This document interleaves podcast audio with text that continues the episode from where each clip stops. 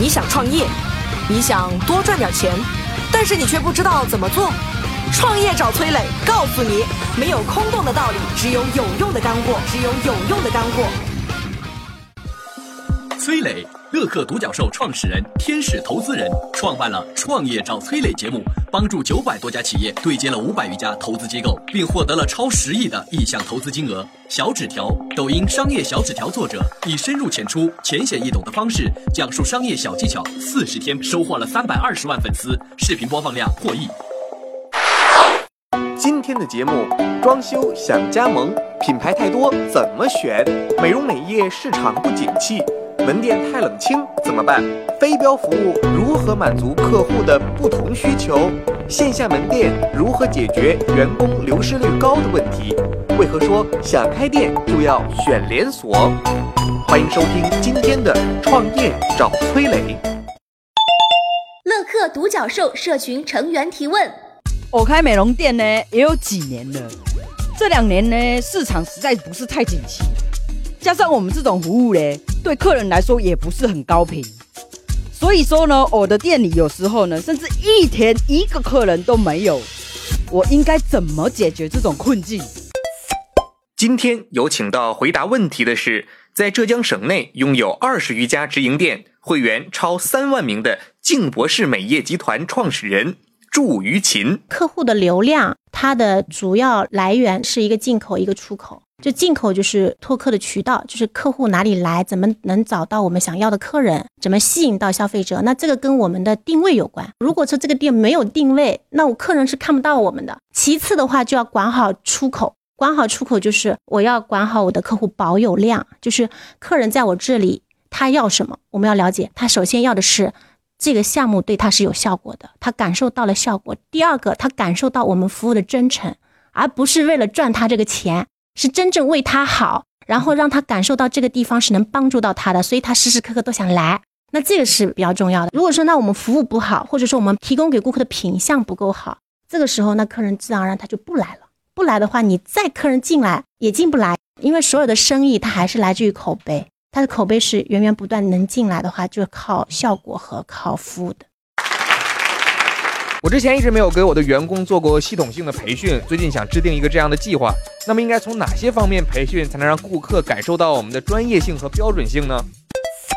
我觉得是两大板块啊，一个就是员工的能力，呃，首先它是分两个层级的，第一个层级是心灵品质建设，第二个层级是技能，就是战术层面。但如果说我们的员工只是战术强，他就是操作强，但是他心灵品质非常的不健全，他的承担压力的能力，或者说他对这个这个消费者的关爱，对这个服务行业的认知很薄弱的时候，其实他没有办法发挥他最大的价值，也没有办法做好服务行业。所以呢，如果我是老板，我要带员工来，首先就是要从这两个板块去切入，而且就是一个是心灵品质建设，一个是技能的培养，因为专业技能本身这个行业就是很重重要的。其次就是要对这个行业的认知，就是企业文化的教育。他要认知这个行业，它的初心是什么？他的初心不是说为了赚一分钱，而是是为了提供给更多的客户一个很好的、美丽健康的方案。抖音网友提问：我在和客户签合同时，涉及到预付款，有的写定金，有的写定金。您能和我们说说定金和定金到底有啥区别吗？做生意、买东西、签合同等等，一定要搞清楚定金和定金的区别。你订一套写真，先交了钱，签了合同，合同写的是定金，你反悔了，这个钱你就要不回来了，法律不支持。有可能要回来的是什么呢？定金。哎，看合同里面这两个字的区别啊，言字旁的定是可以要回来，确定的这个定金，法律性质是违约定金，担保合同履行。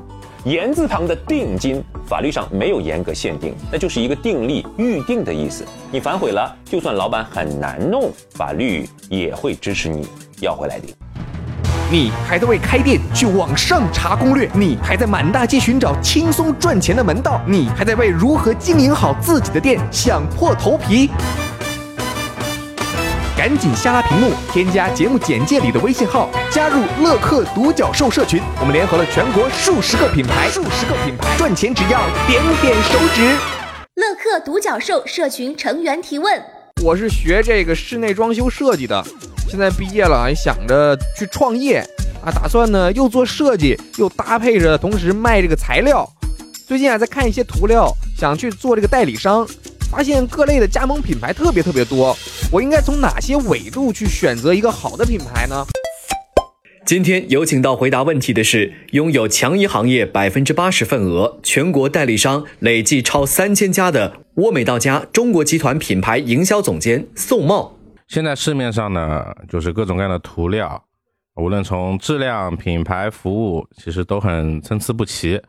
你选对了品牌呢，就事半功倍啊。那你选错了或者没选好，你不但把你的钱打水漂，还错过了可能很好的商机。所以在选择加盟品牌的时候呢，就是在我看来呢，应该要从这几个方面来看。第一个呢，你要看这个品牌的实力，在加盟的时候，你一定要看这个品牌的现在它的企业规模到底是怎么样的，到底有没有能力承担出，比如说他之前给你所说的一些承诺。建议呢，最好要选，比如说十年以上的比较大的品牌。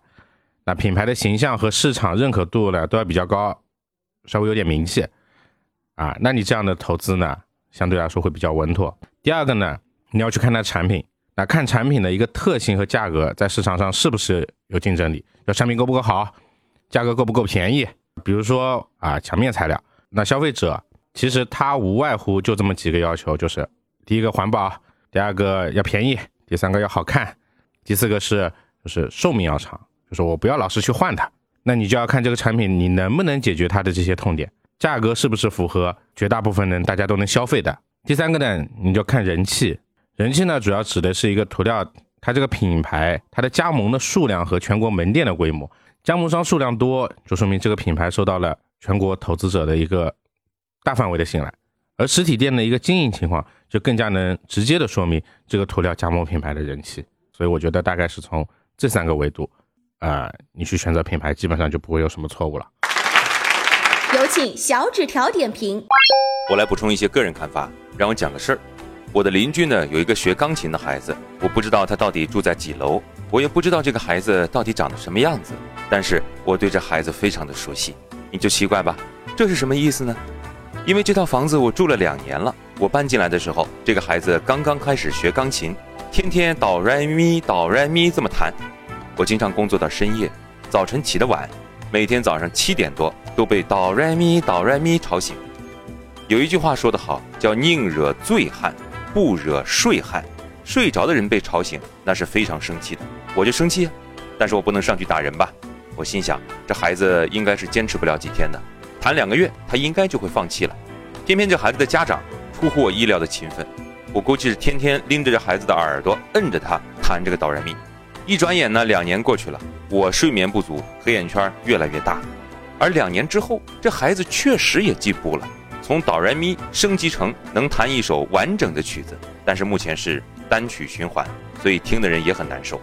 也许呢，二十年之后，我可以说我跟郎朗啊当年是邻居，但现在是两年后他在单曲循环。